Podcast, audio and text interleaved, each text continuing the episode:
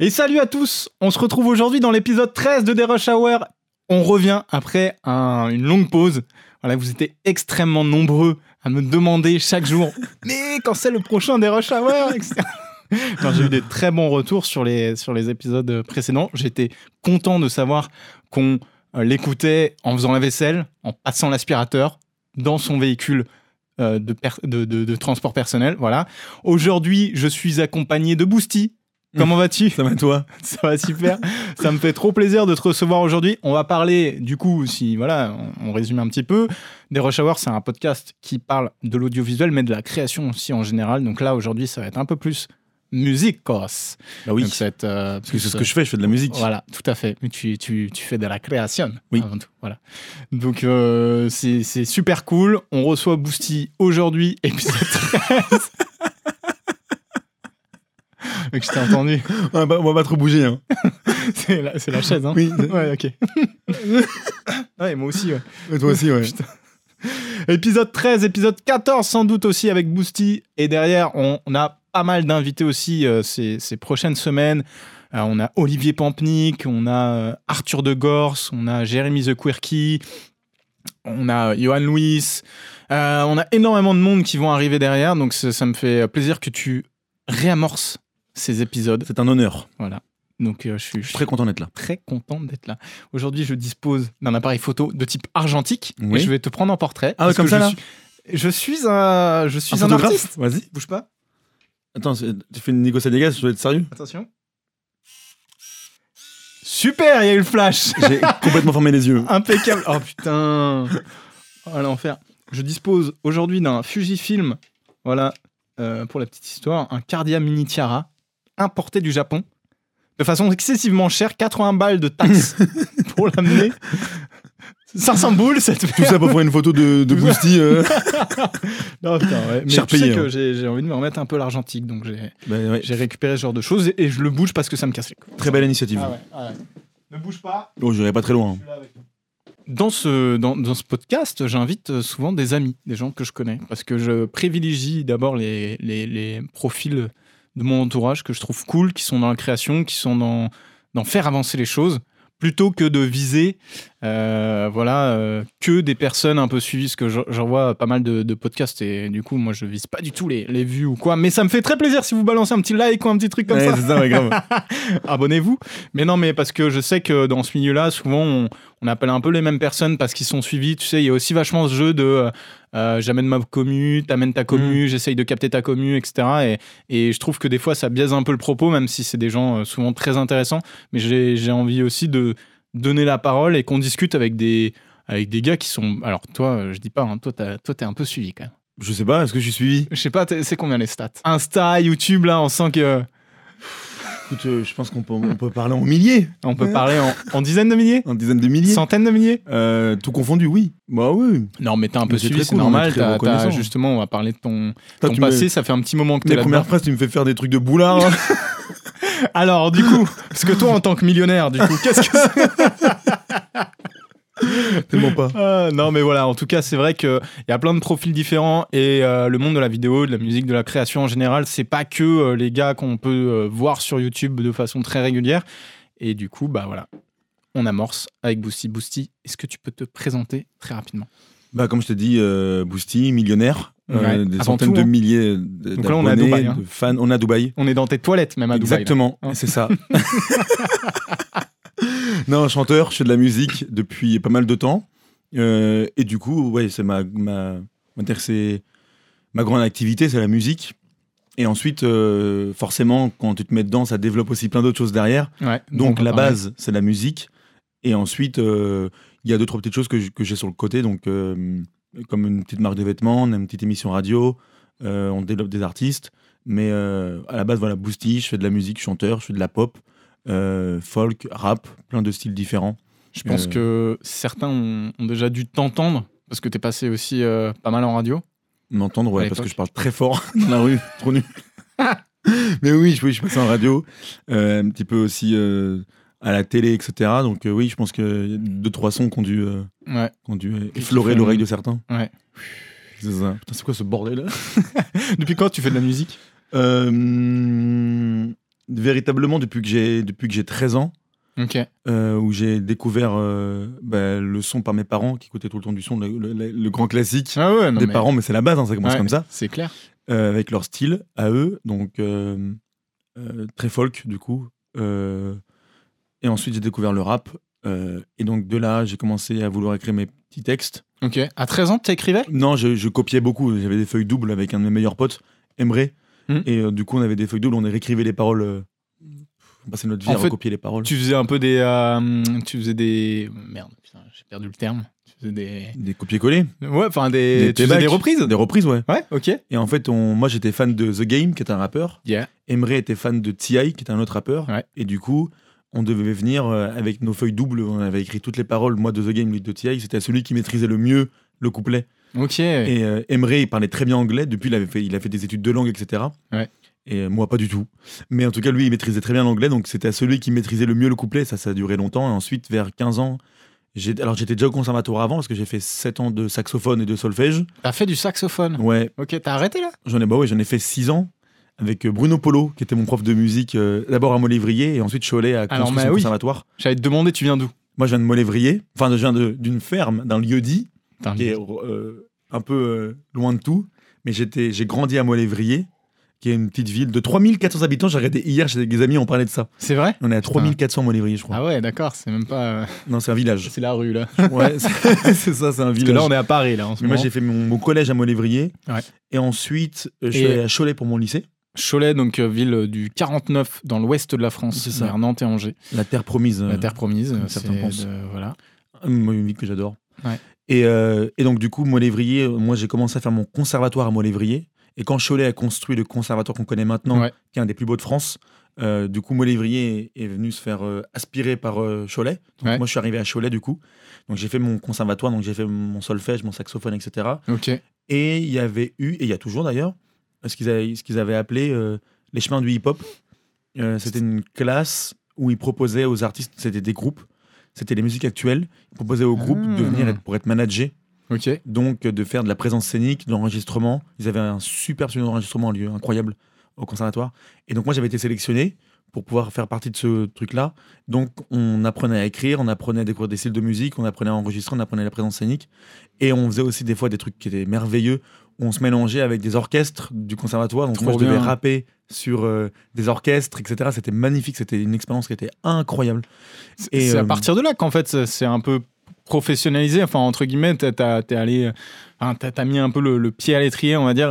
ça a commencé à. Tu partais de tes feuilles doubles là, où tu, tu faisais Ouais. ton truc dans ton Ouais. coin, à te dire, euh, ok, maintenant. euh. Donnez-moi plus de conseils et tout. Et c'est marrant parce que tu parles du conservatoire. On avait reçu Sam Canan Ouais. Qui carrément, a parlé aussi. des, des musiques actuelles euh, des conservatoires de Cholet. Donc, Ouais. euh, comme quoi, on. Non, ça tue, je trouve Ouais. que l'idée elle est monstrueuse. Et, euh, et je me rappelle, c'est parce que je crois que c'était, j'avais 16 ans, parce que c'était quand j'étais en seconde. Et je me rappelle, au début, ne pas vouloir assumer que je voulais faire ça de ma vie. Ok, C'est-à-dire intéressant. que pendant un an, euh, en fait, carrément, c'était tellement stylé parce qu'ils carrément ils créaient des réunions avec des managers, avec des tourneurs, et donc on avait des, on avait des sortes de petites conférences, et du coup, nous ils nous, ils nous, un trois, ils nous donnaient la parole en mode. Toi, qu'est-ce que tu veux faire? Est-ce que c'est une passion? Est-ce que tu veux en faire ton taf? Et moi, je me rappelle à chaque fois répondre Oh, n'importe quoi, moi c'est tranquille, je suis du son, mais ça va. Ok, Alors que dans ma tête, j'avais tout mon programme, tout était très clair et net dans ma tête, c'était ça que je voulais faire. Mais je me rappelle pendant ouais, quelques mois, euh, un, un an peut-être, ne pas vouloir trop assumer ce truc-là en me disant euh, flemme de la vie des gens, flemme de. Je préfère prouver et, et le faire, et quand ça arrivera, si ça arrive un jour, ça arrivera, mais ne pas trop m'avancer à dire aux gens Je veux euh, faire de la musique. je veux faire de Surtout la à musique. cet âge-là où c'est c'est un peu euh, enfin après c'est un peu le rêve aussi de, de plein de gamins Grave. je pense et est-ce que c'était pas une question de genre légitimité tu vois? Est-ce que tu te sentais légitime à dire bah ouais je veux faire je veux faire du son je veux, je veux que Ouais, ma vie non. ça soit tu J'ai toujours, j'ai jamais eu de problème dans ma vie euh, par rapport à ça, par rapport à la légitimité. Moi, j'estime que j'ai jamais reproché ça non plus à quelqu'un. Ouais. J'estime que si ça lui arrive, c'est que ça lui arrive et qu'on n'a pas tous les tenants et tous les aboutissants. Donc moi, je sais le travail que j'ai fourni à l'époque quand je commençais. J'ai fait du saxophone, j'ai fait du solfège, j'étais déjà le pied là-dedans et j'aimais la musique. Moi, j'ai jamais eu de problème de légitimité. C'était plus un truc de pas envie de parler, pas envie de dire des choses qui sont pas encore faites ou de parler d'un futur qui est, qu'on- que personne ne maîtrise. pas vendre la peau de l'ours avant de l'avoir tué? Exactement. Donc je me disais, quand on me demande, je dis que j'adore la musique, c'est une vérité, mais je prévois pas d'en faire dans ma, ma vie pour éviter de moi mettre déjà me mettre trop de pression et de et laisser la possibilité aux gens de rigoler ou de penser des choses alors qu'il y a juste, il suffit de prouver et de faire pour que les gens d'eux-mêmes disent tu devrais en faire ton métier, c'est génial ce que tu fais. Si jamais c'était génial ce que je faisais. En fait, tu voulais Donc, euh, plus euh, laisser le travail. euh, Faire les choses. Voilà. Ouais, exactement. Parce que c'est vrai que des fois, après, t'as des. C'est con, hein, surtout quand t'es jeune, dans ces âges-là, t'es collège, lycée, etc. On est aussi pas mal dans le jugement, tu C'est vois. une passion C'est- même. C'est Ouais. C'est débile, hein, tu vois. En vrai, euh, moi, je sais que euh, toutes ces périodes-là, euh, c'est quand même compliqué, tu vois, pour les gamins, parce qu'en plus, ils ont l'impression d'être dans la vraie vie, tu vois. Tu sais, le collège, le lycée, t'es dans la vraie vie, alors que tu l'es pas tellement, hein, en vrai. Mais surtout qu'il y a un truc que moi j'avais compris très tôt, c'est que souvent les gens qui se moquent de toi ou qui se foutent un peu de ta gueule dans les trucs que tu veux faire, qui sont un peu hors du commun, hors de ce qu'on a Ouais. l'habitude de voir, c'est des choses que eux-mêmes ont peur de faire ou alors qu'ils ont envie de les faire aussi. Ouais. C'est-à-dire que c'est beaucoup plus facile de se moquer et de rire de quelqu'un qui tente quelque chose qui est un peu différent que de dire mec c'est ouf ce que tu fais parce que moi aussi j'adorais le faire.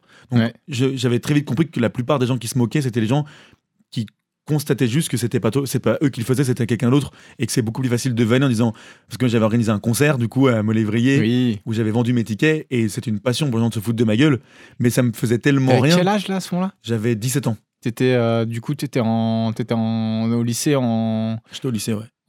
Première, terminale, Première, je sais ouais. plus. Ouais, première. Première. ouais. Ok, ouais. Et du coup C'est j'avais très très dur de faire ça. Tu organises toi-même un, concert, il faut, faut avoir des coronesses un Bah, peu, tu vois. déjà, et puis j'avais euh, un six mois avant, je vendais mon EP euh, sous le manteau dans la classe. Ok. J'avais demandé, je m'entendais bien avec le sous-directeur, donc je lui avais dit euh, est-ce qu'il y a moyen que je vende mon EP dans la classe? Il Tu l'avais euh, pressé et tout en fait? Ouais, j'avais EP pressé, Ok, euh, trop bien. C'était mon premier, il s'appelait By Myself. Ouais. Et euh, j'avais demandé, j'étais allé voir le sous-directeur, du coup, je lui avais dit euh, voilà, est-ce qu'il y a moyen que je le vende? Il m'avait dit non, on vend pas un EP Mehdi, on fait pas du commerce dans un lycée. Mais si je le vois pas, euh, par définition, je, je pourrais pas t'engueuler si je le vois pas. Mais par contre, si je le vois, je peux t'engueuler parce qu'on fait pas du commerce. Donc j'avais compris que c'était oui, mais qu'il fallait que je sois discret. Donc du coup, Ok. c'était rendez-vous dans ma classe, les gens venaient donner 5 euros et prenaient. Et six mois après, j'avais organisé ce concert-là où j'avais demandé à. J'avais un ami, il y avait, cin- il y avait cinq lycées, je crois, à Cholet. Et J'avais un ami par lycée où je donnais des tickets, et il revenait me voir avec l'argent et je lui en donnais plus, etc. Donc au début, c'était compliqué ça se vendait pas du tout. Euh, et puis il y a eu un déclic, il y avait une bande de 10 qui venait, l'autre bande de 10 qui venait, Ok. une autre bande de 10 qui vient. T'en as vendu combien J'en ai vendu tickets 400. T'as fait 400 places J'ai fait 400 places. 400 places sur ton premier concert Et j'étais même dans des bails de bénéfices, sauf que on est venu me prendre par le callback parce que la, le, la, le- la salle des fêtes, on a entendu parler, ça se vendait bien. Donc du coup, ils m'ont imposé une sécurité avec détecteurs, etc. Ils ont eu raison parce que ça a servi. Mais euh, c'était magnifique, c'était incroyable. C'était mon premier concert quand j'organisais. Et effectivement, il y en avait beaucoup qui se moquaient de moi parce qu'ils me voyaient avec mon ticket en train de vendre mes trucs au début. Ça, mais tout le monde s'en foutait. C'était là, on se foutait de ma gueule. Et en vrai, je comprenais à quelle heure on va organiser un concert euh, dans une salle des fêtes. Enfin, tu vois ce que je veux Ouais, dire c'est ça. donc je comprenais, mais je comprenais aussi que les mecs viennent demander leur place aussi six mois après quand ils voyaient que leurs potes y allaient quoi. Ok. Donc euh, c'était drôle, et c'est un- et c'est pour ça que je te dis que j'ai- j'ai vite compris que certaines fois c'est plus facile de se moquer. Clairement. Et il y a un proverbe amérindien qui dit euh, euh, c'est facile de se moquer de celui qui s'est noyé quand on n'a jamais traversé la rivière. Clairement. On Donc, est- euh, c'est la base même de la jalousie, j'ai Ah, envie bah, de dire en fait. Complètement. Donc euh, non, ça m'a jamais touché. J'ai jamais eu ce syndrome là de d'illégit- d'illégitimité. Ouais. Mais euh, j'avoue avoir pendant un an ne pas avoir trop assumé ce truc là quand Ouais, j'étais en sûr. seconde de pas de vouloir faire de la musique de ma vie, tu vois. Ok. Ouais, puis c'est ouais, c'est clairement euh, un truc qui peut amener à du foutage de gueule. Enfin, tu vois, Ouais. au début, c'est quand même compliqué, hein, tout- surtout, euh, ouais, surtout euh, toutes ces périodes lycée, etc. N'allons pas donner les glaives. euh, pas trop aimé ces périodes-là non plus. Ah hein, oui, non. c'est vrai. non, non, mais, c'est vrai. moi. Ah ouais, Ah, bah, c'était tellement éclaté. Ah Après, ouais bah, pff, Non, mais après, euh, tu sais, je trouve qu'en fait, au collège, au lycée, on est con, quoi. Tu vois, les Ah, gens sont carrément, c'est la jungle, et, hein.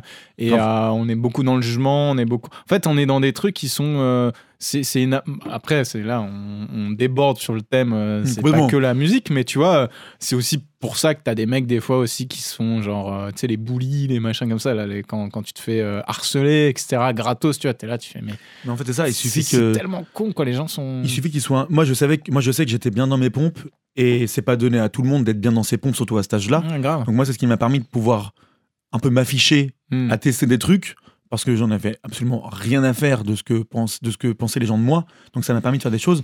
Par contre, je comprends que même des gens qui des fois ne tentaient même pas des choses ressentent une pression ou un truc de je vais pas en plus m'amuser à, à faire de l'art alors que l'insulte est tellement facile de base sans que tu fasses rien, tu vois.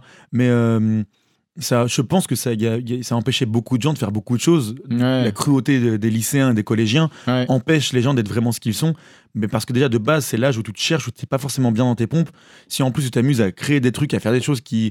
Tu donnes le glaive pour te faire planter, c'est. Valait mieux, Si t'as pas, les- si t'as pas l'armure, ça n'y va pas. valait mieux vois. jouer au foot, quoi. Ouais, c'est c'est ça, c'est le truc que tout le monde fait, quoi. Quand j'étais gamin, tu vois, Mm. j'ai jamais trop fait de, de sport euh, comme ça. Où, tu sais, tout le monde jouait au foot. Genre à récré, les Mais mecs, ils allaient tous 100%. jouer au foot, ils jouaient au foot en club, etc. Moi, je savais pas jouer au foot. Et ça me casse les couilles, les trucs à plusieurs et tout, tu vois. Et donc, j'étais un peu la merde là-dessus. Tout le monde jouait et toi, t'es un peu à l'écart, tu vois. Et c'est vrai que ce genre de truc-là, parce que si t'es pas dans une activité un peu, euh, euh, pas famous, mais tu vois, genre euh, le, le truc un peu commun à tout le monde, bah c'est un peu compliqué. C'est marrant. Moi, je, crois, je pense que j'étais dans la lune ou j'étais ailleurs, mais euh, j'ai jamais rien ressenti. C'est-à-dire que j'ai jamais ressenti de supériorité et j'ai jamais ressenti de euh, d'infériorité. Je, je pense que j'étais dans ma, dans ma bulle.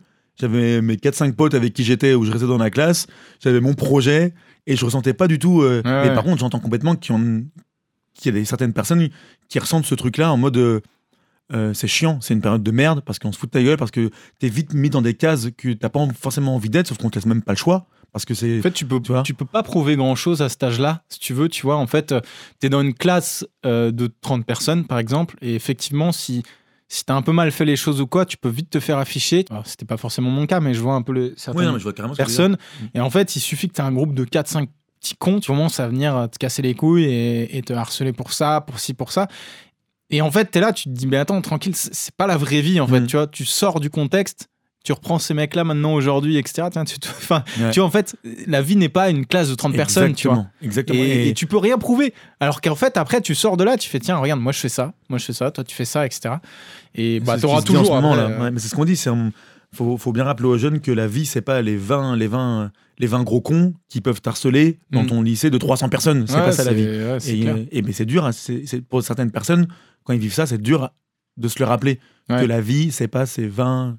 Ah, mais c'est c'est 20 trop dur parce que c'est ton quotidien, quoi. Mais complètement. Alors qu'en fait, après, une fois que tu sors de, des études et tout, bah, tu vas naturellement te diriger vers Mm. des gens qui travaillent dans le même truc que toi, qui ont les mêmes passions, tu vas virer un peu les gens toxiques, tu vas éviter un peu tous ces, euh, ces aspects-là. Mais du coup, je trouve que c'est euh, trop bien ce que tu as fait parce que euh, c'est quand même euh, couillu d'organiser son propre concert parce que tu fais quelque chose qui est inhabituel, qui est euh, Mm. pas évident à faire. Et en plus, euh, tu te mets en avant. Donc, il y a peut-être aussi un côté où on peut dire ah, Regarde, le mec, euh, un boulard, il fait de la musique. Moi, je sais pas en faire en plus, donc euh, je peux Mm. facilement me foutre de sa gueule. Regarde-le, l'autre. Donc, c'est assez compliqué, quoi. Ouais. Donc, tu as fait ce, ce premier concert, premier EP, et c'était quoi la suite, quoi? Euh, j'ai fait un deuxième EP qui s'appelait Rêve de gamin, qu'on a fait ensemble. Euh, qui avait, euh, c'était un peu la deuxième étape. En fait, c'est ça qui est cool, c'est que quand tu fais les choses, tu peux constater des évolutions. Ouais. C'est-à-dire que By Myself, il n'y avait aucun clip. C'était un truc que j'avais fait euh, avec, euh, avec un pote à moi qui s'appelait E-Wall. À l'époque, c'était son blaze. Et le deuxième, c'était Rêve de gamin, où l'étape en plus, c'était déjà que c'était un enregistrement qui était plus qualitatif, parce que j'avais eu accès à un studio à Cholet où je travaillais correctement, et accès aussi au premier clip avec toi. Du concert rencontré, j'avais 18 ans, je Grave, crois. c'était en. Vas-y, c'était quoi l'année? Franchement, je pourrais même pas te dire. Putain, attends, il faut qu'on 2013? regarde là. Non. C'est 2013 Je pense. Il y a moyen. Attends, on peut 2013, pas regarder vite fait sur, 2012, euh, sur. YouTube. Oui, parce qu'en fait, il faut savoir qu'on a, on a, on a, on a pas mal bossé euh, ensemble. Mehdi m'a envoyé un. Son père m'a envoyé. Oui, c'est vrai. Son père m'a envoyé un, un email un jour. Du coup, parce que moi, je bossais dans l'audiovisuel dans le coin. Euh, J'étais sur Cholet aussi, on vient de la même ville. Et du coup, euh... attends, je suis dessus là. Teaserfly, il y a 8 ans. C'était en quelle année? Ah, va se faire striker la vidéo 2013 Putain, il y a- attends, il y a 8 ans. Pourquoi ils mettent pas 2013 Putain. 2013. 2013. 2013, il m'envoie un truc, on se rencontre dans un café. Oui. Et du coup, euh, bah, je crois que c'était mon premier clip aussi en fait. Ah, je me l'avais pas dit ça. Attends, je sais plus. Non, j'avais fait des trucs avec des potes. J'avais fait des trucs avec des potes. Mais en gros, euh, ouais, on s'est, on s'est lancé fly euh, ensemble. C'était trop cool. Avec les moyens du bord, euh, chez toi, dans un champ, les classiques quand, quand vous commencez. euh, on a toujours, en fait, parce qu'on a fait pas mal de clips ensemble. Après, bah, tu vas quand même nous raconter les autres morceaux et tout. Mais, mais c'est vrai qu'on a fait pas mal de clips ensemble. Et notre truc, c'était toujours d'essayer d'amener le max de valeur ajoutée avec le moins de, de pognon, entre guillemets. Parce ça, que bah, forcément, 100%, tu vois, genre, ouais. on n'avait rien, tu vois. Complètement. Et euh, je me souviens, on a fait des trucs avec. euh, on mettait quand même euh, un peu de sous, tu vois, dans des cams euh, qui pouvaient faire du ralenti, des trucs comme ça, juste Mm. au moins avoir un petit truc basique. Mais, mais par exemple, je me souviens, on était avec un tuyau d'arrosage pluie, dehors ouais. pour que la pluie On tombe dessus bien, hein. avec juste Ouais. une light. Et avec pas grand chose, t'arrives à faire des trucs qui sont cool. Et, de- et ça, c'est un vrai conseil. C'est des fois arrêter de. Euh, alors, on faisait pas forcément des clips à histoire, mais on essayait de faire plutôt des clips Esthétiques. et tout, ouais.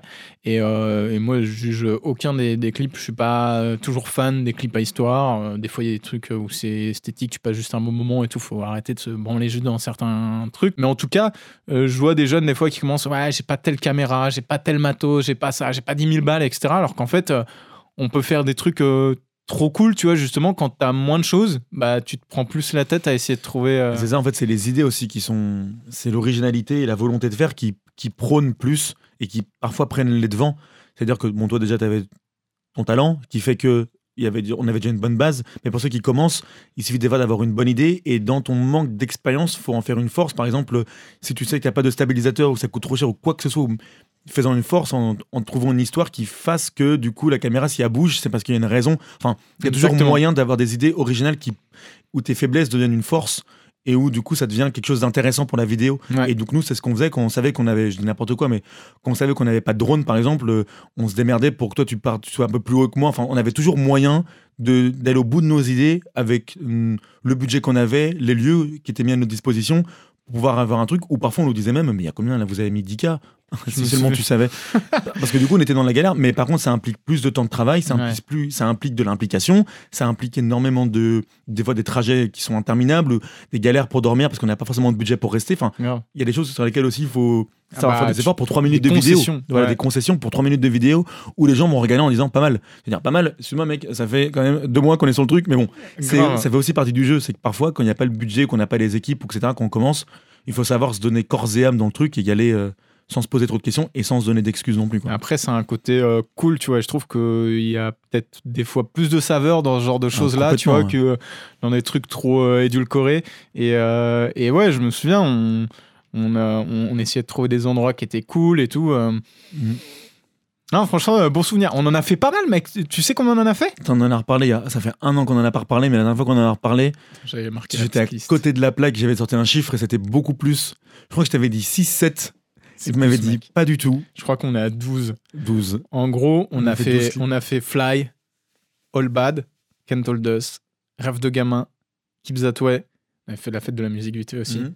Cholet, mec, c'était Ouais. Incroyable. On the Road, Stay With Me, le bilan. Ah oui, les bilans Hold On, qui était cool, mec. Ah the, oui The Hey Hey Song Ah avec non Diamant Oui, diamant. dans le vide. On a fait trois studs avec Boosty Ouais. ensemble. Oui, c'est vrai, dit a avec. Ouais, en stud avec. Feeling génial. Free, Ouais, Feeling Free, j'adore. Mad les coulisses, Oui, le Mad Tour, oui. l'acoustique de Fantasme, Putain, ouais. Pleine Lune, l'acoustique de Pleine Lune, la release party live, ça c'était cool que t'aies fait ça. truc. Ça mais grave. La release party, c'était incroyable. Ouais. Ouais. Lakota, s'attacher. Et là, ça fait combien? Et attends, on n'a pas fait euh, un. Attends, si, on a fait s'attacher en, Un acoustique. en acoustique Ouais. aussi, je le rajoute. Version, euh, version Instagram. S'attache- S'attacher. Putain, c'est ouf. Et euh, ça, c'était. Bah attends, je te le compte vite fait. Désolé si ça vous fait chier, les mecs. Ah, Écoutez ça, non, je rigole. Fly, Watch time est en train de chuter. Rêve de gamin, Keep That Way. On the Road, Stay With Me, le bilan, Hold On the Ace Song. 10. Diamant dans le vide, 12. Feeling Free, Mad, Mad Tour, ouais. Pleine Lune. On est à 15 là? Ouais, 15. Euh, Pleine Lune, Lakota, S'attacher. 16, 17. 17. 17, putain. On a fait 17 capteurs 17 ensemble. clips ensemble. Ouais. T'en as fait beaucoup aussi avec Yohan Lewis Ouais. qui, va, qui va arriver Ça tue ça. euh, Trop bien. dans un des des Rush Hour prochainement Yohan aussi. Lewis. Donc 8. Trop cool. Mm. Et, euh, et ouais, en fait, nous, notre stratégie, euh, je me souviens que quand tu étais venu me voir avec Rêve de gamin, donc t'avais- il y avait vraiment ce côté où où, euh, où il y avait ce délire de se professionnaliser aussi, tu vois, même si t'étais personne, parce que c'est pareil, tu vois, les clips et les trucs comme ça, faut arrêter de penser qu'on va faire le buzz direct. hein. Mmh. Si, si l'artiste il passe pas en radio et tout, euh, tu vas pas taper 100 millions de vues derrière euh, parce que t'as le meilleur clip du monde. Comment faire les trucs de façon carrée et aussi comment être, et ça tu l'avais bien compris, c'était valait mieux sortir en fait de façon régulière des choses, des contenus, euh, même à l'époque, valait mieux sortir régulièrement des contenus que d'attendre genre euh, peut-être euh, tu vois de faire un gros truc sur une année. Et c'est pour ça que tout à l'heure t'as dit la réflexion où les mecs disaient des fois putain ouais il a trop de thunes machin etc. Parce qu'en fait il y avait tellement de produits qui étaient cool Mm. Qui faisait qu'en fait, on avait vraiment l'impression que t'étais euh, Mhm. pas dans le game, tu vois, mais Ouais. que tu te donnais vraiment les moyens, tu vois. Et encore une fois, bah, c'est ça, c'est passer à l'action, faire. Et puis après, bah, une fois que t'en as fait 3-4 clips, t'es déjà plus à l'aise, tu vois Fly, en fait, tu te dis, ah ouais, putain, en fait, c'était vraiment le début. T'évolues aussi en faisant des choses, tu vois. Mais après, il y a une histoire aussi, euh, un peu, il y a une histoire d'étoile alignée. C'est-à-dire que je sais pas si je crois en certaines choses, j'en sais rien, mais je sais juste que moi, j'ai eu une chance énorme de te rencontrer, de rencontrer Nino Vella. Ah putain, je Par- me souviens, par Nino. toi aussi. Nino, Ah oui, même vrai. histoire, hein, ses premiers type beat, enfin, c'est type beat, n'importe quoi, ses premières productions Ouais. en tant que beatmaker, c'était pour moi. C'est-à-dire que les moments où toi, tu commençais à faire des clips, Nino commençait. Alors, on parle de Nino Vella, qui est un Nino Vella. le plus haut ouais. gradé du conservatoire, qui maintenant a son groupe Rookie, etc., qui marche. euh, Rockin, ouais, ils sont De la folie. sur, euh, Mais quand on, bossait, quand on bossait beaucoup tous les trois. Nino commençait aussi à être beatmaker. Oui. Faisaient beaucoup de Babel talent. aussi. Il faisait Babel. Ouais. Il, euh, il était pas vraiment beatmaker, il était Ouais, pianiste sur Babel. Ouais, t'as Il raison. faisait pas du beatmaking comme il a raison, fait pour moi. Ouais, ouais, vois. grave. Et euh, il y avait toi aussi qui te lançais dans le clip véritablement, Ouais. et moi qui me lançais aussi. C'est-à-dire qu'on avait créé une sorte de d'énergie, enfin un truc qui fait que on avait nos trois cercles de compétences. Ouais. euh, c'était affilié pour créer un truc qui marche et qui, qui roulait tout seul.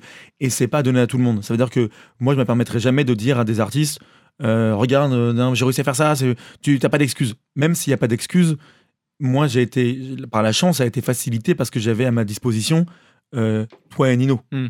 Tu vois, même si je devais bosser, etc. Oula, je devais bosser pour payer ou quoi que ce soit. Ouais. Ça, ça, c'était c'est partie des choses où, oui, du coup, il n'y a pas d'excuses. Si tu veux quelque chose, il n'y a aucune excuse, faut le faire. Ouais, mais tu veux dire chercher. les rencontres. Mais les Après, rencontres, moi j'ai eu de la chance, tu vois, dans les rencontres. J'ai eu euh, toi et, et Après, Nino. euh, tu vois, t'es passé. Ouais, Ouais, mais enfin, en fait, je sais pas si c'est de la chance. C'est, tu vois, bah, des fois, c'est en fait, t'as toute une histoire ou un parcours et tout qui part de pas grand chose. Tu vois, là, typiquement, en vrai, tu m'as envoyé un mail à un moment donné. Mm. J'aurais pu ne pas répondre. Mm. Ça se trouve, si j'avais été plus éloigné, plus euh, évolué dans mon parcours, je t'aurais Mm. peut-être même pas répondu. Et du coup. Peut-être que tu aurais rencontré Jean Nino, mais vachement plus tard. Et même moi, mon histoire, elle aurait changé, la tienne Mm. aussi. Enfin, tout ça, en fait, bah, c'est. T'as as mis ta pierre, en fait, dans le truc. Donc tu m'as contacté, et après, boum. Mais par contre, ce qui est intéressant, c'est ce que, ce que tu as dit, et ça, c'est pas mal aussi pour des débutants, ou tu vois, c'est en fait trouver des fois des gens qui sont à peu près dans le même parcours que vous. Complètement. Parce que tu as des fois des. des- et j'ai zéro problème avec ça, et des fois, il faut aussi oser dans l'autre sens. Mais il y a des fois, il y a des gens qui essayent de capter vraiment des mecs qui sont vachement plus loin et, et qui n'ont pas forcément le temps, qui sont pas forcément à ton niveau, tu vois, c'est aussi une ton expérience, enfin ton parcours, qui seront vachement trop chers et que tu pourras pas avoir. Des fois, ça fonctionne, tu vois, mais tu vois, de capter. En fait, faut pas oublier que par exemple, même les Spielberg et tout, tu vois, euh, bah, ils ont commencé avec leur chef-op et ils sont montés en fait ensemble. Tu vois, en fait, le niveau est monté en fait.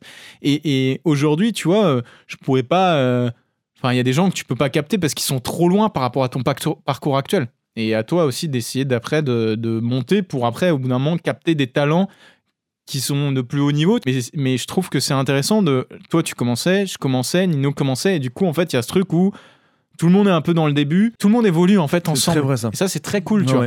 N'hésitez pas à, à trouver des gens aussi dans votre entourage, à trouver des mecs qui sont dans des assos de cinéma, des, des gens qui sont un peu au même point que vous dans, dans cette recherche euh, de d'avancer, de, découvrir ensemble des. Enfin, tu vois ce que je veux dire un peu? Ah, mais à- Dans- le domaine? 100%.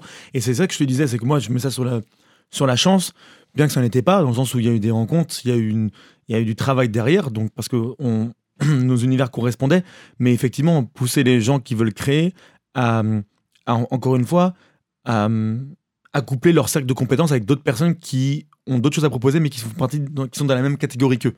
Ouais. Et moi, je parle de cercle de compétences, parce que j'avais vu ça d'un d'un businessman là, qui avait fait une conférence où il expliquait que euh, la- la- le vrai pouvoir de quelqu'un, c'est d'accepter que son cercle de compétences a des limites et que parfois euh, la réussite se trouve dans le fait d'essayer de trouver d'autres personnes qui ont d'autres compétences qui peuvent lui servir et que ces compétences peuvent le servir. Et c'est là que le succès commence à arriver aussi, c'est de savoir où commence et où s'arrêtent tes compétences et de savoir où est-ce que tu donnes, où est-ce que tu fais une passe, à qui tu fais une passe pour pouvoir que affilier tes cercles de compétences et commencer à faire quelque chose de, concret. Et nous, c'est ce qu'on a fait. On a affilié un cercle de compétences qui étaient très distincts et très concrets, qui nous ont permis de faire des choses, euh, en réalité, à mes yeux, en tout cas merveilleuses, euh, comme des clips, Ouais, C'était euh, trop cool. des clips, des, des- des chansons, enfin des clips sur des chansons originales, qui est un vrai luxe, le- vu le niveau que j'avais moi à l'époque, qui était, j'étais au début, et c'était, c'était, je suis très reconnaissant d'avoir eu l'occasion de faire des clips sur des titres que j'ai pu créer Ouais, grave. avec euh, Nino Vella et sur des clips qui m'appartiennent sans euh, prendre des images libres de droit, sans prendre une instru sur YouTube, sans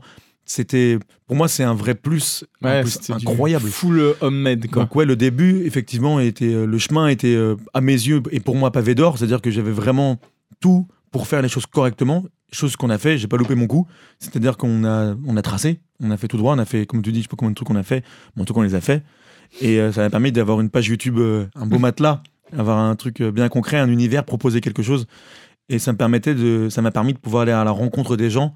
Euh, avec du, du contenu de qualité. ouais. Tu vois, et ça, c'est euh, un vrai privilège. Ouais, parce que les artistes, j'en vois de temps en temps qui osent pas forcément sortir des trucs et je pense qu'il faut vraiment genre dès maintenant sortir des choses tout ce que vous allez sortir en fait ça va vous servir ça va euh, prendre des vues au fil du temps créer votre filmographie discographie enfin je sais pas trop comment dire mais en fait plus tu commences à créer euh, euh, directement plus en fait tu vas aussi évoluer. Tu vas tu vas voir que euh, dans un an bah, ce que tu as fait un an avant en fait c'était voilà tu t'es vachement amélioré. Mais tu as besoin de poser des petites briques comme ça plutôt que d'attendre la perfection qu'on n'atteint jamais. Vaut mieux balancer, mettre des petites briques et commencer à construire ton mur que euh, de penser que tu vas arriver et poser ton mur euh, entier direct comme ça et que ça va être parfait quoi. Je, ouais, je pense que tu viens de mettre le doigt sur la grande maladie des artistes euh, qui commencent. C'est exactement ça. C'est, je vais pas sortir ça. Je sais que je peux, je sais que je peux mieux faire. Oui, enfin, excuse-moi, mais jusqu'au preuve du contraire, c'est ce que tu viens de faire. Donc, Ouais. sors-le, fais-le. C'est ce que tu as fait maintenant. C'est ce qui, c'est ce qui est toi à l'heure actuelle. Donc, même si c'est pas ce que toi tu veux, parce que tu estimes ne pas avoir le budget, les studios, le truc, c'est ce que tu prétends faire maintenant. Donc, sors-le, poste-le. Ça se trouve, tu vas avoir des avis qui vont être hyper positifs. Toi, ça te permet, comme tu dis, de mettre une première brique et c'est étape par étape. Et plus tu vas faire, plus tu vas avancer, plus tu vas pouvoir constater ton évolution et de faire aussi parfois te retourner en disant c'est cool, en un an, j'ai fait tant de trucs, j'ai fait ça, ça j'aime moins, ça j'avoue que maintenant je kiffe. Ça... Et en fait, ça permet aussi d'avancer et de rencontrer un public, de rencontrer les gens. Dans ta chambre, à dire à tes potes que ça tu l'as fait mais ça te plaît pas, tu rencontres personne, si ce n'est Ouais. ta frustration. Ouais. Donc, euh, Ouais, moi, j'invite aussi beaucoup les artistes à poster des choses que même eux pensent ne pas être à la hauteur. Parce que ton seul avis, ton cerveau qui vient de le faire, n'est pas un avis euh, suffisant à mes yeux. Clairement. Et c'est pas une excuse. Et, et du coup, je me souviens quand, quand même, en 2-3 ans, t'as commencé, t'es, t'es arrivé en label, si je me dis pas de, si je dis pas de conneries, c'était, je sais plus exactement J'avais quelle 20 année. ans, 20 ans, donc euh, 2016. Ouais, 3 ans après, quoi. Après avoir commencé. Et, euh, et du coup, euh, ça a aussi aidé toute cette matière que t'avais. Déjà des, pas mal de morceaux, t'avais fait beaucoup de morceaux. Il y avait aussi les Boosty Monday. Ouais. Tu te souviens, les Oui, Boosty je me Monday rappelle très bien. ouais. Les Boosty Monday, moi, en Il fait, avait vu une que. dizaine, je crois. Bah ouais, vu que Mehdi, en fait, il, il- bah, on sait bien comment c'est. euh, Tu travailles sur un truc, sur un album, sur un EP. on a de beaucoup parlé des les- Boosty Monday. hein. Ah ouais, Ah ouais, trop vraiment. cool. La première série, on en a beaucoup parlé. Mais c'est trop bien ça. C'est encore une fois les artistes des fois, tu vois, faut sortir du contenu, faut sortir, faut sortir, faut sortir du contenu. Je comprends que travailler sur un album c'est long parce que tu veux bien faire les choses, etc. Mais pourquoi ne pas faire des reprises Mm. qui font que le public va te découvrir sur un truc Qu'ils aiment déjà. qui- qui- aiment déjà et qui connaît, tu vois, et se dire tiens j'aime bien sa façon d'interpréter, etc. Qu'est-ce qu'il fait? Exactement. Tiens, il a des trucs perso. Là, toi, en l'occurrence, les Boosty c'était de se challenger à sortir tous les lundis Mhm. un morceau qui était forcément pas un morceau qui allait être autant travaillé qu'un morceau dans un album et tout. Exactement. Mais c'était de, de se faire kiffer en plus Mhm. et de tenter des choses. C'est-à-dire, tiens, balance des instrus et vas-y, sors des trucs. Il y en a une qui me colle à la peau dans les Boosty Monday qu'on me, re- qu'on me rabâche, mes amis, ma famille. Euh, c'est 20 ans. Parce que dans, dans 20 ans, il y a un passage dans 20 ans où je, je sais pas, sais pas ce qui m'a pris. Je sais pas, je sais pas comment j'ai trouvé ça stylé. Mais à un moment, je dis euh, Je vais crier dans le magasin Et je crie dans le magasin, dans le magasin. Ouais. Et le passage est atroce. Et à chaque fois, on me le repasse à mon anniversaire. Et en mode Mehdi, ce son est horrible. et du coup, c'est cool parce que, encore une fois, heureusement que je l'ai posté ce truc-là. Heureusement que oui. même si le son je l'aime pas, c'est trop cool parce que ça crée déjà de, un du souvenir. Ça me rappelle aussi de qui j'étais à ce moment-là, de ce que j'aimais, de ce que c'est une photographie d'un moment de À ma vie et on on ne peut pas regretter ces choses-là, c'est impossible. Donc euh, moi j'invite vraiment les gens à, à, à poster à fond. Et effectivement les Boosty Monday, ça m'a permis de, de me challenger, Euh, ça m'a permis de faire des sons régulièrement, de donner un rendez-vous aux gens et, euh, et surtout de- d'évoluer, de, de commencer à écrire en français. C'est grâce à ça que vers la fin je commençais à écrire, Oui. même si je postais pas sur les Boosty Monday, ça m'a permis de de, de me dire ah putain j'ai plus d'inspiration en anglais parce qu'il faut savoir que je suis pas bilingue donc euh, j'ai vite Ouais. fait le tour avec mes six mots Et puis, il faut savoir aussi que en France, euh, faire uniquement des sons en anglais, c'est compliqué pour les radios. Ouais, c'est pas, que c'est compliqué, c'est que c'est carrément impossible en vrai. C'est que c'est impossible. Parce que quand tu fais du son en anglais et que t'es français, ils s'en foutent que tu sois français. Tu prends un ticket, tu fais la queue dans ceux qui font du son en anglais. Donc, euh, Donc, il y a dire les que- Rihanna, les machins voilà. et tout en face de toi. Mais quoi. même au-delà des Rihanna, t'en as même 300 000 autres qui sont peut-être pas aussi connus que Rihanna, mais qui sont quand même très connus, Ouais. qui font bien leur beurre sur Spotify et Deezer, et t'es loin derrière eux. Donc moi, j'invite plutôt les gens, en tout cas les Français. Après, si c'est leur art qui parle et qu'ils veulent faire de l'anglais, grand bien leur face. Ouais. Mais c'est juste, ils font face à une réalité qui est qu'il y a beaucoup, beaucoup de monde dans le côté anglophone et que les quotas, du coup, t'as beau être français, tu rentres dans les quotas anglais et C'est hein. c'est pas, la, c'est pas la même ambiance. Oui, parce que. faut- Déjà qu'en français, c'est super compliqué de parce qu'il y a quand même. Pareil, la, hein. la queue est immense Ça, toi, tu sais. et la queue est immense, pas pourquoi je le redis, mais du coup, euh, il y a beaucoup de monde, même en français, donc t'imagines bien qu'en anglais, euh, laisse Ouais. tomber. Donc euh, moi je me suis mis à faire du français et mon premier son en français c'était Rêve de gamin. qui était le premier titre en français que j'ai enregistré que j'ai sorti et j'ai beau le réécouter même maintenant le truc est mois pas passé chaud. mais le son est trop bien mec le Ouais, clip est merveilleux de ouf. tout Lui marche. et Kip Zatway aussi. Kip Zatway, ouais, on parle Oh. beaucoup de Kip Zatway. Kip Zatway, mais faut que tu. faut- Honnêtement, faut que tu le ressortes. mais putain mais tout le monde me dit ça c'est quoi le problème il avec Kip Zatway le truc. putain c'est ouf Tu, tu, tu. Vraiment? Non, ouais. Ouais, de ouf. Je l'ai encore regardé. on m'en parle tout le temps en mode Ah ouais mes proches me disent tout le temps ressort ce son en français Mec, ressort fais quelque chose Tu, tu, juste, tu le. Et encore, il est très très bien, quoi. Mais euh, franchement, euh, marrant il y, y a un truc à faire. Mais en tout cas, ouais, c'est là où euh, ça t'a permis. Et encore une fois, bah, ça, c'est c'est intéressant. C'est de se dire, tiens, bah, on va pas attendre qu'on. Tu vois, enfin, on peut pas attendre que quelqu'un te donne la main, tu vois. C'est à toi d'aller chercher les choses, c'est à toi de créer des trucs. Et du coup, bah, de se challenger avec les Boosty Monday en parallèle, de travailler un album, etc., bah, ça va te donner encore plus de matière. Comme tu dis, ça te fait travailler le truc, etc. Et après, dans le but de démarcher des labels ou autres, par rapport à ton parcours, enfin, tu vois, c'était ça. Je me souviens que tu Ouais. avais commencé à démarcher des gens. Mais ce qui est ironique dans, dans moi, mon petit bout de chemin que j'ai fait, c'est que pendant longtemps, quand je commençais, j'ai idolâtré les labels. Ouais. C'était mon rêve. C'est le but de beaucoup d'artistes. Au début, ouais. C'était le. Moi, en tout cas, c'était le mien. C'était mon rêve d'être considéré par un label. Et plus je faisais mon bonhomme de chemin, plus j'ai galéré. Enfin, galéré. Comment, comment, comment j'ai osé dire ce mot alors que franchement, ça a duré trois ans entre le moment où j'ai commencé. Mais plus j'ai fait mon petit bonhomme de chemin, plus j'étais frustré aussi des retours que les labels prétendaient me faire. Plus je me suis concentré sur ce que j'aimais vraiment, la musique. Donc je pensais que musique. Et le jour où ça a marché plus que prévu, et que les labels passaient leur goût de bigot pour euh, demander un rendez-vous, j'en avais absolument rien à foutre. Parce que du coup, je savais que c'était plus du tout ça la finalité, Ouais. que signer un label, c'est pas une fin en soi, que au, au fond, j'en ai rien à faire de ce que pense William, euh, directeur des ressources humaines euh, dans un label, Ouais. ou même euh, directeur artistique. En Ouais. vrai, rien à faire parce que j'avais déjà fait mon bout de chemin où j'avais créé mon identification, j'avais créé mon univers, j'avais créé beaucoup de choses tout seul. Ce qui fait, et je dénigre pas les labels, je dis juste que moi, ma vision des labels était plus du tout la même c'était devenu un ok, c'est juste des partenaires de business avec qui je vais travailler. Ouais. C'est pas des mecs qui vont faire péter le champagne parce que j'ai signé. Et donc ça fait qu'à la signature de, de mon contrat euh, en label, quand je suis arrivé en label, j'étais même pas là, j'étais en concert parce que c'était pas du tout une priorité pour moi. C'était juste des partenaires avec qui on a pris le temps de discuter Ouais, pour ça. être sûr que c'était les bons. Mais c'est juste, c'est tout. C'est juste un tremplin en plus qui te permet d'avancer, de monter encore. Mais c'est la fin du jeu, elle est pas là. C'est même le début du truc. Ouais. Donc les gens qui considèrent que c'est la finalité, que signer un label, c'est une, c'est une victoire, c'en est une parce que c'est des partenaires de travail. C'est comme si tu trouvais, euh, je sais pas moi, un partenaire ou un associé pour un business. C'est exactement pareil. Mais dans la musique, on a ce truc un peu fantomatique, ce truc un petit peu, euh, ouais. euh, euh, Je pense surtout quand on débute. dans l'idée générale de, de dire que le label c'est une finalité de ouf et que c'est magnifique quoi. Après, ce qui est intéressant, c'est que ça parle un petit peu aussi du principe que finalement, en fait, euh, au début, c'est ton rêve, tu vois. Mais vu que tu as mis toutes les pierres et tout, etc., et que tu commences à comprendre comment ça fonctionne et que tu avances, etc., dans le chemin, bah, au bout d'un moment, t'es plus du tout là où t'en étais au début. Mm. T'es plus du tout avec les mêmes objectifs, t'es plus du tout avec la même vision. Et en fait, effectivement, bah, là où c'était un énorme truc à l'époque pour toi de te dire putain, je vais signer en label, j'aimerais trop faire ça un jour. T'arrives au moment où tu signes vraiment, bah en fait, c'est juste que bah maintenant tes objectifs ils ont changé Mm. et ta vision a changé aussi et que t'arrives sur euh, t'arrives sur quelque chose qui te fait plaisir mais qui est pas non plus euh, là où t'en étais euh, C'est une ans bonne avant, quoi. nouvelle, mais c'est pas un rêve. Bah, c'est Et ça. en fait, faut pas oublier, et c'est pas, pas ramener ça à la réalité pure et dure, mais c'est quand même une, une réalité, c'est qu'un label, c'est une entreprise.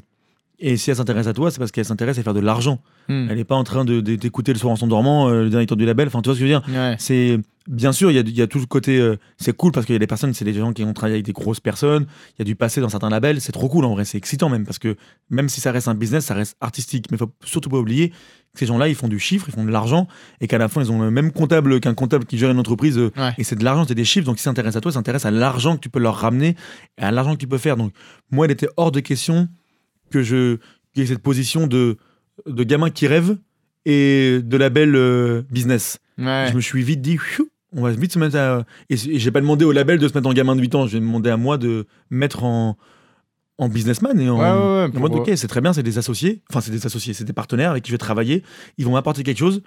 Par définition, je vais leur apporter quelque chose aussi, ça faut pas l'oublier. Donc j'ai à remercier personne, j'ai à dire merci à personne. C'est un contrat, c'est un deal, c'est de l'argent qui rentre en jeu. Allons-y, mais il n'y a pas de Oh, je l'ai fait, c'est merveilleux. Et moi, je me Ouais. rappelle parfaitement de, de- de l'avoir rêvé. Et quand c'est arrivé, loto. hein. exactement, j'ai pas gagné au loto. C'est juste un contrat que j'ai mérité parce que je les intéresse, pas parce que je m'habille bien ou tu vois, mais parce qu'il y a de l'argent à se faire. Et moi, je voulais ab- absolument avoir, avoir la même mentalité qu'eux. Si vous avez de l'argent à vous faire, dans ce cas-là, j'ai de l'argent à me faire aussi. Ouais. Et parlons business. Tu vois ce que je veux dire? Et ça, c'était important de se mettre sur la même, euh, sur la même, euh, Ouais, ouais, le, le- le- le- même curseur. Ouais, ouais, bien de- sûr. Mais ça, c'est super important. entre l'artistique, qui est extrêmement important, parce que quand même ceux qui bossent en label, c'est des passionnés de musique aussi, mais ne perdent pas le nord et savent aussi qu'il y a de l'argent en jeu. Donc, dans ce cas-là, il faut que je marche comme eux pas aussi. non plus des sauveurs. euh, mais non, pas du tout. quoi. Bien au contraire. Je suis chaud d'ailleurs pour qu'on en discute peut-être sur l'épisode euh, prochain. Il faut savoir qu'à l'heure actuelle, tu es indépendant. Ouais. Et je suis chaud qu'on parle un petit peu de cette différence indé, label, parce que du coup, tu vis les deux, tu as vécu les deux, Ouais. et du coup, en discuter. Et euh, et tu as eu, des, t'as eu euh, pendant ce passage, donc on, on- on discutera un peu des différences, pendant ce passage en label, toi, tu es passé en radio? C'est aussi un truc qui. En fait, Comment tu vis ce, ce premier euh, passage radio d'ailleurs euh, c'était sans label. Je passais en radio Ah, c'était sans label le. sans, oui. que, sans, sans que j'ai sans que j'ai de label. C'était, euh, je travaillais avec un attaché de presse. Donc un attaché de presse, c'est quelqu'un que tu payes ou avec qui tu deals ou quelqu'un qui croit en toi et qui va te dire, je sens bien ce que tu fais. Moi, j'ai des contacts euh, dans la radio, donc Ouais. euh, je vais faire en sorte de te, de te, de parler de toi en radio. Et donc du coup, j'avais Cocteau qui était mon attaché de presse à l'époque, Ouais. qui m'a permis de faire le pont entre ma musique et les radios. Et donc là, j'avais 19 ans, je crois. J'avais fi- euh, 20 ans. J'avais Philolone. Ouais. Et ça a pris du temps, ça a pris du temps, mais il y a cru. Et du coup, je suis rentré en radio, j'avais rien, pas de label, rien. Je suis arrivé un peu de nulle part. Et je me suis retrouvé vite à être euh, huit fois par jour euh, sur les radios nationaux. C'est énorme ça, non? Je me rien. rends pas trop compte. Oh, c'est énormissime. Parce qu'on est monté après à 12 fois jour. Et je me Ah suis ouais. retrouvé vite, après au bout de 6 mois, avec euh, Philolone, Popcorn et Let Me Love, les trois qui passaient à 8 fois jour sur 4 radios nationaux. Ah ouais, c'est quasi Donc une du fois coup, par heure, euh, et je sortais de nulle part. C'est-à-dire qu'il n'y a même pas un truc où je sortais d'un télécrochet ou un artiste qui m'a, C'est ça. ou un artiste qui m'a pris sous son aile ou quoi que ce soit ou un clip qui a pété sur YouTube. Il y avait rien. Ouais. Les radios se sont dit, ah ouais carrément, vas-y donne. ouais. Ça s'est passé comme ça. Donc il y a eu un truc trop bizarre où voilà, ils ont décidé que mes titres allaient passer en radio. Donc 1, 2, 3, 4, 5, 6, je sais pas comment. Est-ce que la aime, vision euh. des, est-ce que la vision des gens, elle, elle évolue? Parce que je me souviens d'un truc. euh, je me souviens que tu vois, nous on a, on a le avant Philolo, euh, c'est ça, avant Philolone, il y a eu dans le vide. Hmm. Est-ce que tu te souviens de ce truc où même Philolone, je crois, dans, le- était, euh, était sorti, tu vois, les mecs disaient ouais, ok, cool, machin. Le moment où tu as commencé à passer, c'était sur quelle radio? T'es passé- c'était Fun pas- Radio. Fun Radio. Je me souviens que le moment où tu commences à passer sur Fun Radio, le produit est le même. hein. C'est-à-dire que le produit est le même, c'est-à-dire que c'est juste maintenant il passe en radio. Tout de suite, putain, mais ouais, j'y croyais trop en ce mec, c'était ouf, mais ouais, c'est mon gars sûr, ouais, mais putain, c'est un mec, j'en- étais sûr. Et que ça- Alors que tout le monde s'en battait les limites, les couilles à l'époque, tu te rappelles, c'était quand même un peu dur. Et c'est marrant comme quoi ce, ce truc, cette preuve sociale, entre guillemets, qui fait que t'as un son, le son passe en radio, et tout de suite là, c'est une validation un peu du, du- des gens tu vois, qui disent Ah, en fait, c'est trop bien, etc. Alors que le produit est le même, tu vois ce que je veux dire? Tu vois, tu vois ce truc un C'est petit peu? l'influence des gros médias ou des grosses stars. C'est-à-dire que j'ai l'impression que quand une radio passe un titre que personne n'écoutait avant ou que les gens connaissaient puis qu'ils se sont mis à aimer parce que c'est passé en radio, c'est parce que du coup, ils font confiance à la vision des gros médias oui, plus qu'à leur instinct eux-mêmes. Ouais. C'est-à-dire que par exemple, moi demain, euh, je vais te dire, mais ces lunettes, elles sont claquées, mec. Et tu me dis, putain, c'est ouf parce que c'est Justin Bieber qui les a produites et c'est lui qui les a sorties. Et donc là, j'étais en mode, ok, vas-y, fais voir, je vais les tester. Ouais. Parce que du coup, j'ai confiance plus en mon instinct et en ce que je pense vraiment. J'ai moins confiance en ça que en un mec que j'aime, que je soutiens, que j'adore, que j'idolâtre. Parce que du coup, j'aime pour sa vision à lui, je lui fais confiance pour sa vision à lui. Et en fait, la radio, c'est un peu ce truc-là. Il y a ce Ouais. truc de. Il nous propose une autre vision, la vision de. Regardez-nous comment. Nous, on, a- on croit en ce truc-là, donc on la diffuse. Ah ouais, mais si l'on diffusait, c'est que c'est peut-être pas de la merde. Ouais. Donc du coup, on a plus confiance en la vision d'un gros média ou d'une grosse star que notre propre vision à nous, notre propre, notre propre sens critique au final. Ouais, Donc ça. du coup, moi, j'ai jamais été étonné de, des gens, des suiveurs et des gens qui, qui, sont, qui, changent de qui, enfin, qui changent de décision. Et je leur en veux même pas parce que je comprends. Moi, ça m'est déjà arrivé de changer d'avis parce qu'on m'a dit. euh, bah, c'est marrant parce que lui, il a dit que c'était trop lourd. Ah ah bah, ça veut dire que c'était trop lourd, alors peut-être que c'est trop lourd. Non, mais c'est ce marrant truc comme où, quoi euh, l'humain, euh, tu vois. Ouais, il- ben on suit, on est des suiveurs, on est tous suiveurs de quelqu'un, on a tous Grave. notre inspiration, euh, même des, des immenses stars, des Denzel Washington, des, des acteurs qu'on idolâtre. Même eux ont idolâtré notre personne, ils ont, ils ont, plus, fait confiance, ils ont plus fait confiance au sens critique d'un autre être humain Mm. que le leur. Et pourtant, c'est les gens qu'on on a l'impression que c'est les mecs qui ont créé la division du charisme. Mais on a tous, on a tous besoin de suivre quelqu'un, on a tous besoin de se reposer sur la vie de quelqu'un d'autre. Et la radio joue un peu ce rôle-là dans faire aimer des choses. Les grosses radios nationaux. En mode. euh, c'était, il est des mecs qui étaient à 700 vues le lundi, le mercredi, grâce à Fun Radio, grâce à Énergie, ou grâce à qui que ce soit, le truc va être à 700 000 vues. Parce que les gens ont confiance au sens critique des grosses radios nationaux qui passent les sons, et s'ils le passent, c'est que c'est, que c'est pas de la merde s'ils le passent. Et dans un sens, c'est vrai, peut-être qu'ils ont une vision, peut-être Ouais. qu'ils ont des visions, et ils ont fait leurs preuves, eux, dans ce qu'ils diffusaient, parce que ça permet à des gens d'aimer des titres qu'ils connaissaient pas. Mais les gens ne font pas forcément tout le temps confiance à leur sens critique, et ils font confiance au sens critique d'une radio ou d'une star. Et c'est ce qui fait que d'ailleurs que certaines marques de luxe vendent si bien leurs produits alors que c'est bien de la merde. Ouais. C'est parce que les gens ont confiance et quand tu vois Et parce- Lidl, Ouais, c'est ça. Et puis parce fais- que aussi, euh, des fois, ils ont créé une image de marque, ils ont créé euh, tout un environnement qui fait qu'il y a une histoire qui fait qu'en fait, euh, t'achètes un produit euh, Ouais, enfin, avec tout ça, quoi. j'y Mais crois, oui. mais parfois ça tient pas debout, je suis désolé. Ah bah oui. tu, Tu parles de Balenciaga? Je parle de Balenciaga mais à 100% en plus. Ah Mais, ouais. Putain. Mais c'est plein d'autres marques et en fait je m'en fous parce que moi je suis pas là-dedans, j'y connais rien et ça se trouve ils vont me tacler euh, enfin me tacler moi mais je veux dire ils peuvent tacler les gens qui pensent ça en mode Ouais. voilà le storytelling et voilà l'histoire mais qui t'a rien à dire parce que c'est trop carré. Mais c'est juste que parfois l'art peut se réduire à rien avec une explication monstrueuse donc c'est compliqué de, de juger l'art. Exactement. mais euh, c'est même pas jugeable. Mais parfois, on se dit, quand tu reviens un peu à la source, tu te dis, on va pas se mentir quand même, c'est pas ouf quoi. Tu vois, et tu vois Lidl qui va faire une marque de chaussures, ou tu vas sortir un sweat Lidl, parce que tu as trois stars qui sont excités sur le dos, tu vas en avoir 3 millions d'êtres humains qui vont s'exciter sur le dos.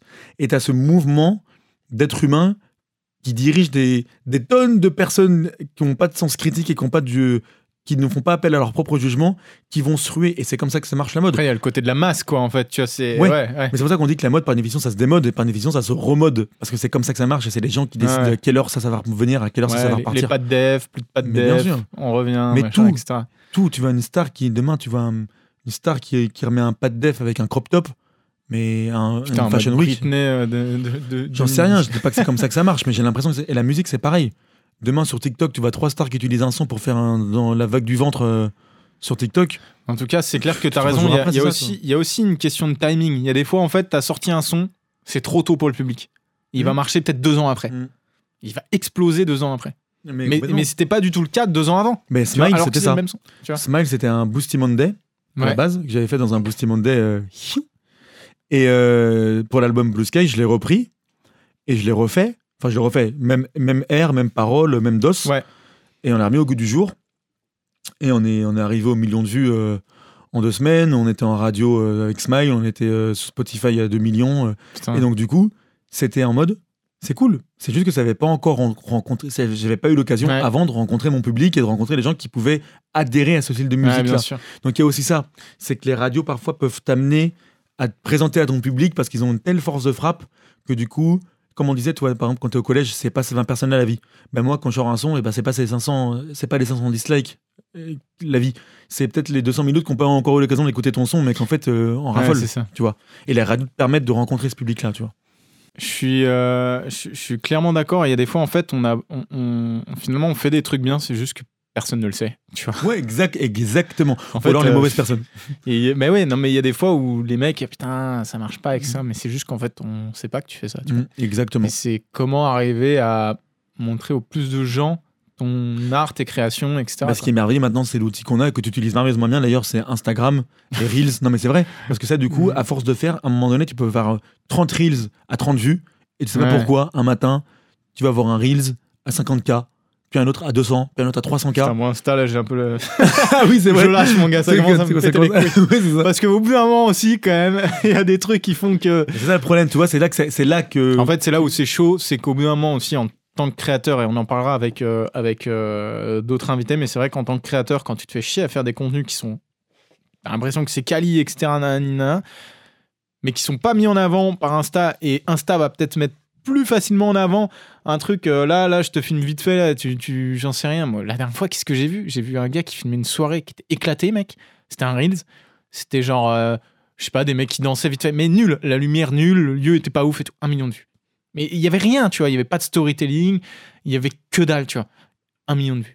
Là, tu Ouais. fais putain. Et là, Mais tu fais ça, c'est ok, dans tu tous vois. les domaines. Tu peux avoir une entreprise qui va dire non, on propose ça de qualité de ouf, c'est du 100% Ah, de ouf. truc. Pourquoi cette Et entreprise encore là une fois, c'est- ça dépend comme ça. des moments, ça Et dépend moi, je de pense tout que ça, tu vois. ouais, moi, je pense sincèrement que pour ça que là, Commencer un projet. particulier. commencer un projet, c'est à la portée de tout le monde. La seule différence entre ceux qui arrivent et ceux qui, ceux qui échouent, c'est très simple, ça s'appelle la mentale. C'est-à-dire que la- la- pour moi, la sélection naturelle, elle se fait exactement là. C'est ceux qu'on a mental et ceux qui l'ont pas. Donc il y en a qui vont rester 2 ans, 3 ans, 4 ans, 5 ans et qui vont dire Allez, ça m'a saoulé, c'est bon, c'est de la merde. Et t'en as qui vont rester 10 ans, 15 ans, 20 ans parce qu'ils ont, la- ils ont la putain de mentale et ils savent que ce qu'ils proposent, c'est impeccable et ils vont pas lâcher le dos tant qu'ils ont pas ce qui, leur, qui doit leur revenir de droit. Hmm. Donc, ils lâcheront pas le dos. Et pour moi, c'est là que c'est là que la sélection naturelle se fait. C'est exactement sur la mentale.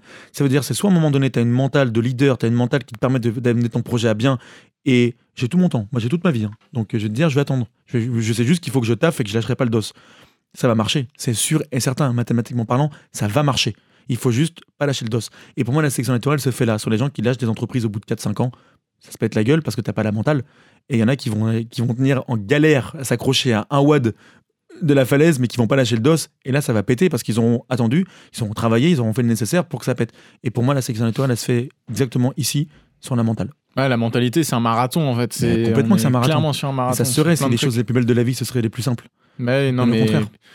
c'est C'est compliqué, t'as les, euh, les inégalités, comme tu dis, tu vois des trucs où toi, tu vas, tu vas te prendre la tête à, cho- à choper des spots euh, magnifiques avec une caméra qui coûte le prix de trois appartements. Ouais. Avec, tu vois, Tu te souviens même à l'époque, tu sais, je me souviens d'un truc. On, on- on avait sorti, euh, donc on faisait les clips, on sortait des teasers. Et euh, on, on se faisait des bêtes de, de petites affiches et tout à l'époque. Ouais, c'était carrément, marrant, c'était ouais. mignon, tu vois. C'est des affiches, trop taffé, etc. On publiait ça. Et à un moment, on a publié, genre, sur un tournage, on s'est pris en selfie, mais dégueulasse. La Ouais. lumière est nulle, on avait des têtes de cons et tout. Quatre fois plus de likes sur la pauvre photo de merde. Tu vois, Tu vois, il- au bout d'un moment, en fait, c'est juste qu'il y a un truc où on peut rien contrôler. ouais, puis c'est le jeu. Les gens, C'est ils le jeu, aiment, on euh, peut pas tu vois. contrôler, tu vois. Ils aiment le Donc, croustillant, ils aiment euh, quelque chose un peu de différent. Mais de ouf. Et c'est ça aussi l'intelligence qu'il faut avoir, c'est de trouver ce que tu veux toi et ce que veulent les gens. Mm. Essayer de trouver l'équilibre en donnant un peu ce que veulent les gens, en proposant, genre, ça, ok, maintenant j'aimerais bien vous parler un peu de ça.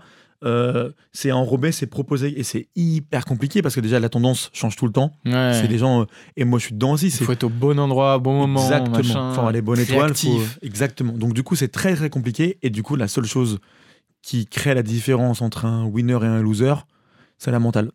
Et c'est pour moi c'est exactement là que ça se passe. L'acharnement, le travail, la discipline, euh, tous- toutes les qualités qu'on attend de quelqu'un qui monte son projet. C'est comme un sportif. hein. Mais bien sûr, Et au bout d'un moment, tu la pourras jamais euh, venir euh, battre quelqu'un qui est en train de s'entraîner 8 heures par jour si toi en- tu restes assis devant Netflix. Enfin, il y a au bout d'un moment aussi, c'est 100%. ça en fait. Et puis tu- on les entend les histoires, les, les, les plus gros, les plus grands chefs-d'œuvre, les plus gros euh, blockbusters, les, les séries à succès. Les histoires sont toutes les mêmes. Les mecs, ils ont pas lâché le dos. Et pourtant, tu te dis, mais attends, on parle vraiment de cette série-là où le mec euh, qui était censé acheter la, la série lui a dit, j'en ai rien à foutre, la série elle pue la merde. Voilà, J'ai Ouais. pas- j'ai pas d'autre mot à dire. On parle d'une série qui est la plus vue au monde. Et en fait, les histoires, c'est normal, ça commence comme ça. Il faut juste pas. la- Et en fait, c'est juste des mecs qui ont eu la mentale et qui ont cru en eux et qui n'ont pas lâché. Ouais. Parce que Après, des fois, c'est facilité. Avec... Enfin, facilité. En fait, il y a toujours, derrière le succès, entre guillemets, il y a toujours du taf. Même si c'est facilité par complètement. un réseau. Parce que on n'est pas tous avec les mêmes cartes dans les mains, Hmm. c'est clair. Après, par contre, tu es responsable de ce que tu fais avec tes cartes. tu. Exactement. Donc, il y a toujours ce côté-là. Et je pense qu'au bout d'un moment aussi, c'est une certaine responsabilité à prendre, tu vois. C'est-à-dire que quand toi, t'arrives pas à avancer ou etc. Et ça, des fois, même dans le milieu, je le vois, tu vois. C'est des fois, t'as des mecs. Et je trouve ça dommage. Moi, je, je prône vraiment la bienveillance et tout, mais quand t'arrives pas à avancer, c'est pas toujours à cause de ton voisin, tu vois. Tu vois, c'est- aussi euh, responsabilisons-nous, tu vois, dire Mais c'est jamais à cause de ton voisin. bah ouais, mais Ah, mais tu vois, je, je sais que dans le milieu, des fois, tu vois, t'as as des trucs à la con, tu vois, et et et et et- il faut avancer comme ça en se disant, bah voilà, là peut-être que si j'en suis pas à l'endroit où je, si je suis pas à l'endroit où je voulais être maintenant, c'est peut-être parce que là j'ai pas mis les bonnes choses, Exactement. là j'ai pas taffé. c'est prendre des leçons, le des sais, choses que tu as déjà fait Mm. pour mieux faire après.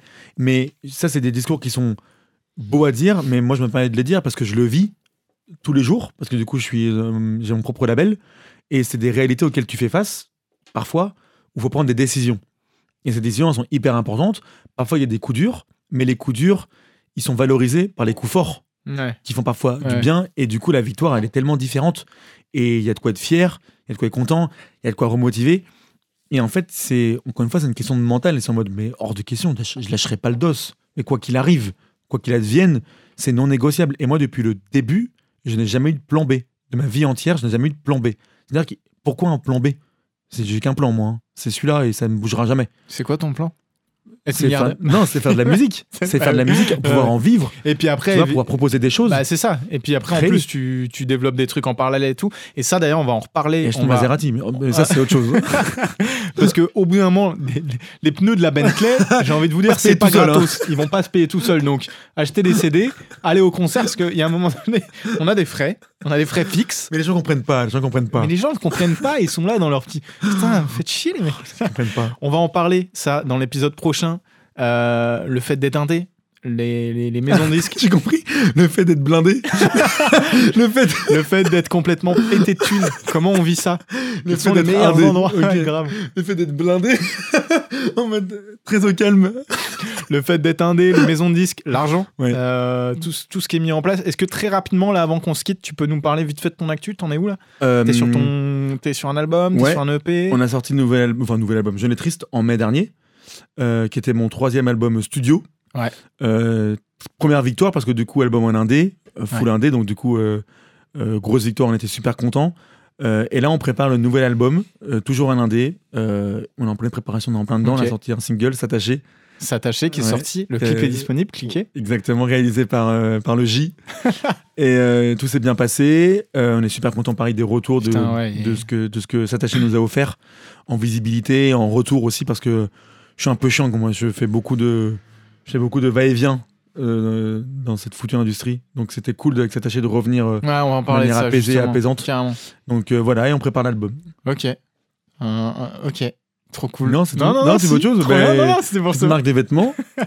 J'en ai triste. Et euh, voilà, euh, on a une émission de trop radio qui fait parfaitement concurrence à des Rush Hour. C'est vrai, vous avez un podcast maintenant. Oui, on a un Ouais. petit podcast qui se passe très bien, c'est très sympa. On invite des artistes en Allez, développement et. C'était super cool. ouais. on essaye de les, on essaye de les, on essaye de les mettre en avant, réalisé par le J aussi. Eh ben, on va discuter de tout ça dans le prochain épisode. C'était un plaisir, Mehdi. Plaisir partagé. C'était un plaisir. N'hésitez pas à aller voir ses réseaux sociaux, euh, voir ce qu'il propose, voir ce qu'il fait. Foncez, foncez, c'est trop bien, euh, il se passe rien. Trop bizarre. Non, non, non, mais euh, voilà, allez, allez vous balader sur Spotify, euh, sur YouTube. N'hésitez pas à vous abonner aussi sur des Rush Hour, commenter, liker, partager. Vous pouvez entendre ça aussi sur Spotify. Tu sais qu'on est Ouais, sur bah, Spotify. t'as un mais- podcast quoi. Ah ouais. Bah, oh, oh, oh. Excuse-moi, oui, magnifique, bravo, génial. Ouais, T'as la un, mentale. t'as un petit podcast, quoi. C'est cool. Non, non, bah, alors là, pour le coup, mec, j'ai zéro. Je dirais pas zéro ambition, mais genre, euh, Prétention, j'ai zéro prétention là-dessus. Je fais le truc. c'est très bien, j'adore Rush personnes qui écoutent ça. Mhm. C'est super cool, tu vois. Ouais. Genre, euh, on vise pas, émission. on vise rien, du tout. C'est en mode euh, cool. le bon talk Ouais, c'est ça. Dont certaines personnes, tu vois, euh, auraient envie de profiter. Bah, bah, tu vois, c'est ce qu'on fait. On se dit à l'épisode prochain. Allez, ciao